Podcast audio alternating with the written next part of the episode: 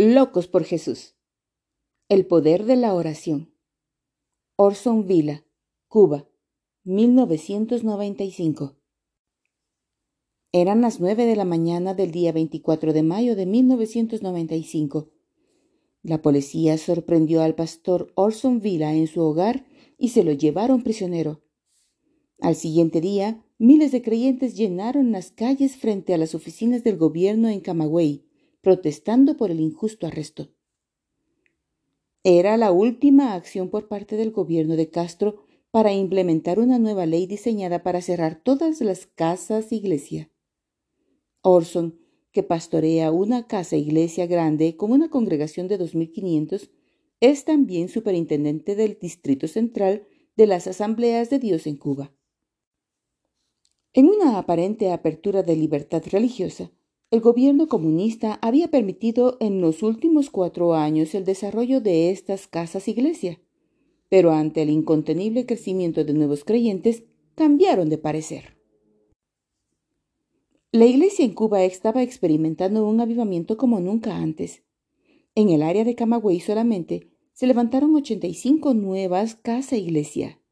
Los dirigentes del gobierno estaban furiosos y proclamaron que dichas casas iglesia eran una amenaza al gobierno cubano y por lo tanto trataron de obligar a líderes como Orson Villa para que las cerrasen todas. Ninguna de las casas iglesia estaba dispuesta a cerrar sus puertas. A pesar de las tremendas demostraciones de apoyo por parte de los creyentes, Orson no recibió un juicio justo e imparcial. Su abogado no tuvo la oportunidad de presentar defensa en contra de los cargos y el 24 de mayo fue sentenciado a un año y nueve meses de prisión. Hacía 23 años que Orson había dejado su carrera como médico para dedicarse por completo a la predicación del Evangelio. Desde entonces, él ha servido como evangelista, líder de la Juventud Cristiana y consejero nacional de la Juventud. Ha sido amenazado y encarcelado varias veces. Su historia fue escuchada por creyentes alrededor del mundo, quienes oraron por él, por su familia y por su iglesia. El 27 de marzo de 1996, Orson fue dejado en libertad anticipadamente y colocado bajo arresto domiciliario. Al salir de la cárcel, el pastor Vila dijo lo siguiente sobre el tiempo que pasó en la prisión. Estoy tan agradecido por el poder de la oración.